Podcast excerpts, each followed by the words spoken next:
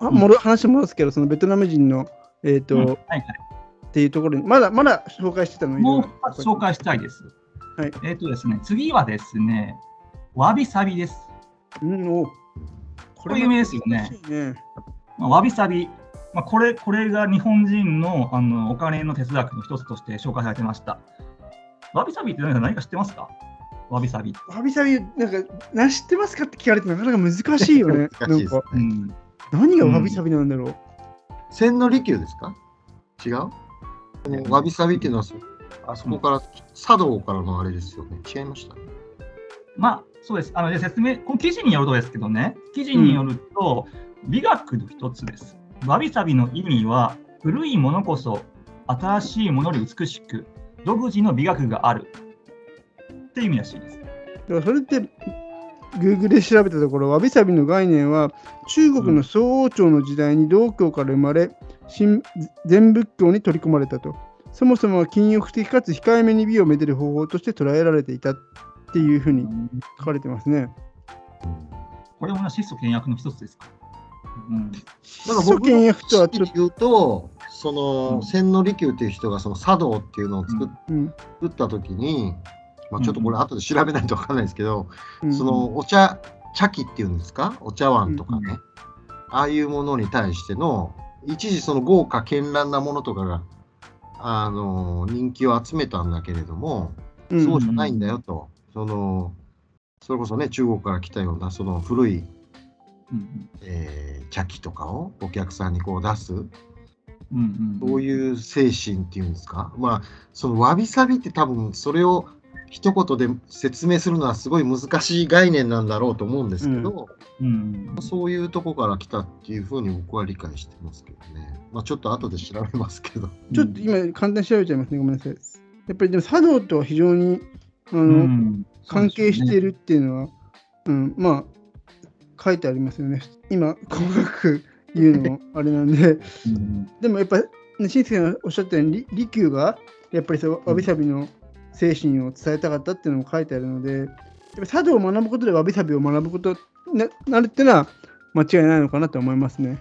うんうんうんでももう、なんだろう、まあ、僕の個人的な感想にはなってしまうんですけれども、なかなか今のこう日本社会というか、普通に生きてる中で、わびさびを感じるのって難しいなって思うのは現状だなと思っちゃいますよね。うんこんな先ほどの SNS じゃないですけれども、いろんな情報にあふれたり、物にあふれたりしてる中で、うん。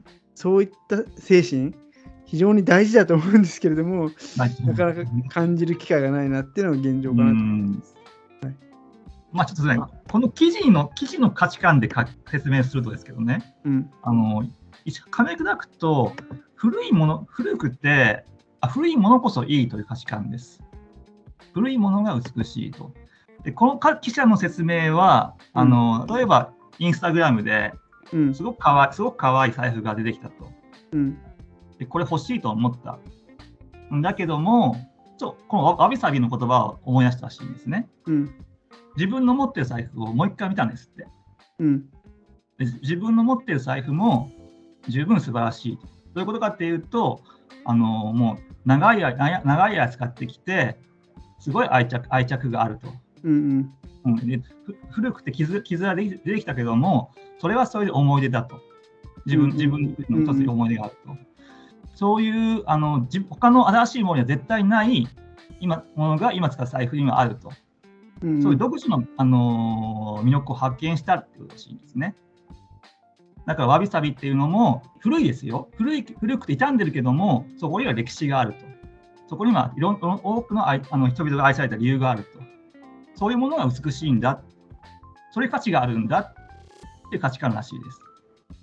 いわゆるそれはどっちかってサビの方かなと、まあ、僕も今ネットを見ながら、う 話してるだけなんですけどいわゆるサビの概念が本当に時間の経過によって現れる美しさを指すというふうに書いてあるので。うん。あ。わわびっていうのは質素なものにこそ趣があると感じる心のこと。まあまあ似たような感じではあるけれども、まあ、そのベトナム人の方が感じたのはどっちかというとサビのの気持ちっていうのを感じたのかな。うん、かもしれない。そうかもしれませんね。うんでもそうだと思います。僕、非常にそれって素敵なことだなと思って、なんかやっぱりベトナム やっぱベトナムって国自体が非常にこう今活気があって、ね、どんどんこれから成長していこうとかいう国の中でやっぱりどちらかというとみんながね本当にもっといいもの欲しいとか、ね、おしゃれなもの欲しいとか、豪華なもの欲しいっていう思いが多いと思う中でそういった日本のねいい価値観伝統的な価値観をなんか学び取ってくれたっていうのは非常に僕は嬉しいなと。ああ、そうですね。確かに。ううんんうんうん確か、あのー秀吉がね、金箔の茶室を作ったんじゃないですか、うん、違いましたっけね、そういうのをそ作ってんなそんなことはあれえいえそれがやっぱり茶道に反するっていうんですかね。それは、で、利休とその秀吉が、まあなんか喧嘩したというか、まあ結局あの人切腹させられたんですよね。秀吉にね。だからその秀吉ってそういう人だったみたいで、こう、キラキラのね、金金キラ金で茶室とか作って、全否定したみたいな。利休はなんかそうじゃないよみたいな。佐渡の精神と真逆な感じは し。ますね、その金箔のうん茶室なんていうと。なんかベトナム人っぽいですよね。何金っぽいっすね。うんうん他には何か翔太紹介されてた？もう一つあります。はい。あと、見立て言葉です。知ってます？見立て？見立てっていうのは要は、なんだろう、その、うん難しいな言葉で説明するのは。これ。だ見立て要は、自分のこう、見立てっていうのは、自分が見たこう予想というか、そんな感じの言葉？うん。正直僕もこれ知らなかったです。よくよくわかんなくてググりました。僕の見立てではとか言うじゃん。うん見立てでは、見立てうん僕の考えではって感じでそれはもうそこ僕の考えではみたいな。うん。違う違うらしくて、記事によると、うん。すべてのものには複数の用途がある。という意味らしいです。おおうん。ー。はい。あはいはい。それ言われたかったです。あの例えば、この記事で説明すると、例として、うん。例えばお母さんが、キッチンのお母さんがジャムを、ジャムを使い切りましたと。うん。で瓶が開きましたね。うん。で、こうラベルを剥がして、うん。洗えば、これは調味料を入れるうん。瓶になる。ジャムの瓶が調味料入れになると。見立てる。調味料入れとして見立てるうん。って意味だし、言い使い方しました。なるほどね。とか、もう、例えばジュースの空き瓶、うん。コーラとかで飲んだ空き瓶、うん。これも花瓶として使えると。うん。こういうものには、一つの使い道だけなくて、いろんな使い道があるよ。うん。だからわざわざ調味料を買う必要もないし、うん。花瓶を買う必要もないと。再利用すればいいじゃない？っまあていう日本人の価値観ですよ。もったいない精神っていうのかな？どう？ちょっと違うのかわかんないけど使。いない精神かな。リユーズかな。リサイリサイクル。まあまあリサイ、クル。うんまあ、リサイクル精神だよね、もうね。うんうんうん。でもこれって僕、にベトナム人も日常的にやってるような気がするんですよね、これ。うん。例えば、うん、いや、僕、このハノイ行った時に、あのおばおばあちゃんが花売ってたんですよね。うんうん。穴で、ペットボトルに穴開けて、うん。キャップに穴開けて、じょうろ代わりに使ってたんですよ、花にこうバーって。はいはいはい。うん、こういう風景よく見るような、まあ、それにペットボトル半分に切って、花瓶あ植木植木鉢代わりに使ってたりとか、よく見るからな、その日本人独自の価値観ではないな、ベトナム人持ってるよなと思いましたけどね、これ、読んでて。まあ、ちょっとそこ僕、僕個人の意見だけど、難しいのは、お金がないから、そういうのを買うのもったいないから、うん。そうするのか、もともとお金があって、それこそ裕福だけど、そういうのをするのかで結構違ってくるんじゃないかな、その精神が。要は、お金があるからもうそんなリサイクルしなくていいよと、ジャムの瓶はうんもう早く捨てちゃってっていうのか、それとも、それはもったいないから、ね、せっから何かに使おうよって考えるのかっていうところが、日本人っぽい考え方なんじゃないのわかんないけど。うーん、うんそうなんですよね。僕あんま分からなかったです。しんすけさんどう思います？そこら辺は。今日のその話はどっちかというとやっぱその哲学的なねあのあと宗教とかねそういうっていうのかな価値観とかうん考え方うん。の話かなっていうふうに僕は聞いてて思ったんですけどねそのものをどう捉えるかとかっていうことはその哲学っていう学問がもう昔からあってそれは日本にも西洋にもあ中国にもあるんですけどうん。それはやっぱり読むと面白いと思いますよ。僕もそんな全然詳しいわけじゃないですけどね、いろんな人がいろんなこと言ってるのをつまみ食いしたとこでもやっぱ面白いですからね、いろんな言葉があったりとか。うんだからそういう話かなと思って。うんまあね、タイトルもね、ベトナム、お金、お金の哲学って言ってたよね、でもね。うん、お金の哲学って書いてます。うん。うんうん。え、その、その記事では、うん、結論としてはどういうことが言いたいの？結論としてはね、あのまあ、こういう価値観を持っていれば、ある程度浪費浪費を抑えられますよっていうことを書いてました。結論で。うーん。うんやっぱり最初のチタリじゃないけど、だからこそなんかチタリを、浪費を戒める風だと翔太は思っちゃったわけ？そうそうそう、浪費をさ、そうですね。うんはあ、なるほどね。まあ、でもなんかその結論が僕は非常にこうベトナム人っぽいっていうか、なあっていうふうに僕はちょっと感じたね、それを聞いて。そういった、んまあ、いわゆる日本の伝統的な下りだったり、わびさびだったり、最後なんだっけ、見た見立てだっけ、ううん。んなんか別にそれ浪費を防ごうっていうところに結論も、まあ、僕は感じなかったから、うん。うん、なんかもっとそれこそ新助さんがおっしゃったように哲学的だしもっと深い意味があるのかなっていうふうに思うから。なんかまあそれはね外国の人だから日本のことを深く勉強してるわけじゃないと思うからそれを求めるのは酷だと思うけれども、ちょっと結論は浅いなって感じたね正ま直。あ、結論は、正直ね、結論の方、最後 3, 3分しかしなかったんで、うん。来なかった。実際、こういうの障害しただけだったら、実質的にね。うん。うん。うん。まあでもなんかそういうふうにねベトナムの人がさ日本に行ってそういう日本のね伝統的な価値観を学んでくれた感じ取ってくれたのは非常に僕は嬉しいなって思いますね。なんか、うん、私も思います。うん。はい。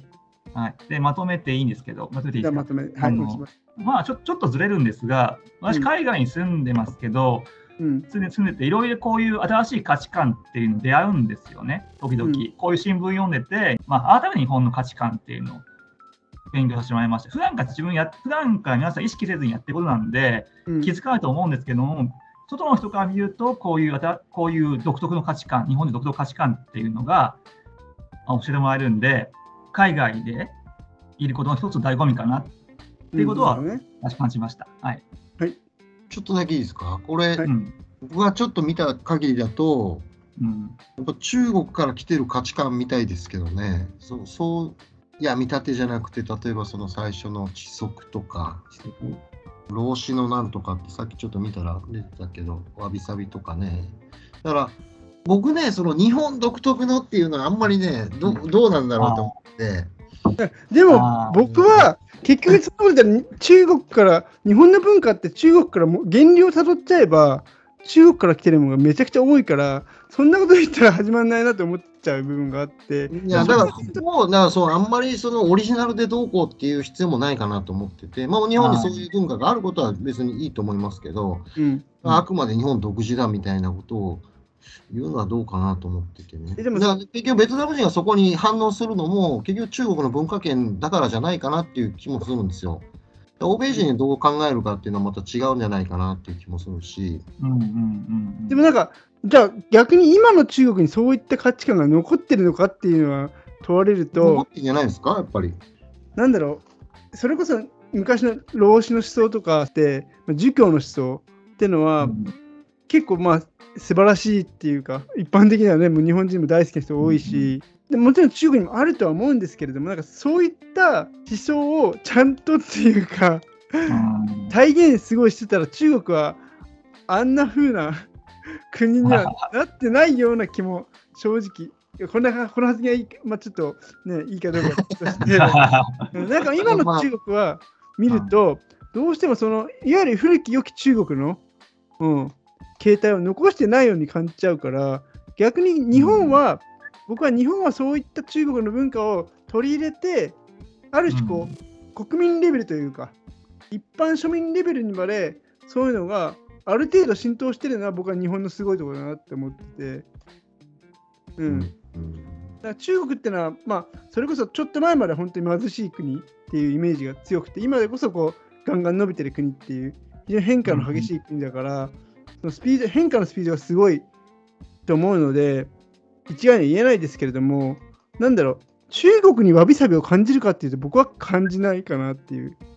いや、それはだけど、日本も、じゃあそ、それを言うと、でも日本の一般の人がその、じゃあ、わびさびで生きてますかって言ったら、そんなことはないでしょ？えでもなんかそのうん。文化としてそういうのが残ってるなって僕、中国例えばどういうとこで残ってるんですか？それこそ茶道とか。いや、だからそういう特殊じゃないですよ。僕なんか茶道やったことないですけど、ここでじゃあ、茶道にやった人っていますかっていう話になると、まあ、ほぼほぼいないですよね。茶道っていうのはあるから、じゃあ、それを言い出したら多分別中国でも、いや、これがあるだろうって言われたら、まあ、多分出てくるんで、うんその、じゃあ、日本人一般に、まあ、おそらく義務教育で全員やってるよね、みたいなところで茶道があるかって言ったらないわけで、まあね。まあそれをなんかこう一般化してこれは日本人だっていうのは僕は違うと思いますけどね。茶道はももちろんありますよ。日本の伝統でうんあるのは僕は知ってますけど、でも茶道がどういうものかなんて全く知らない日本人いっぱいいると思いますよ。うんうん。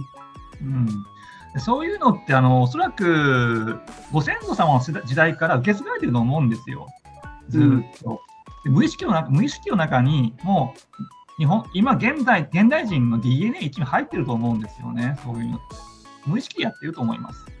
でそれ生きてると思いますよ。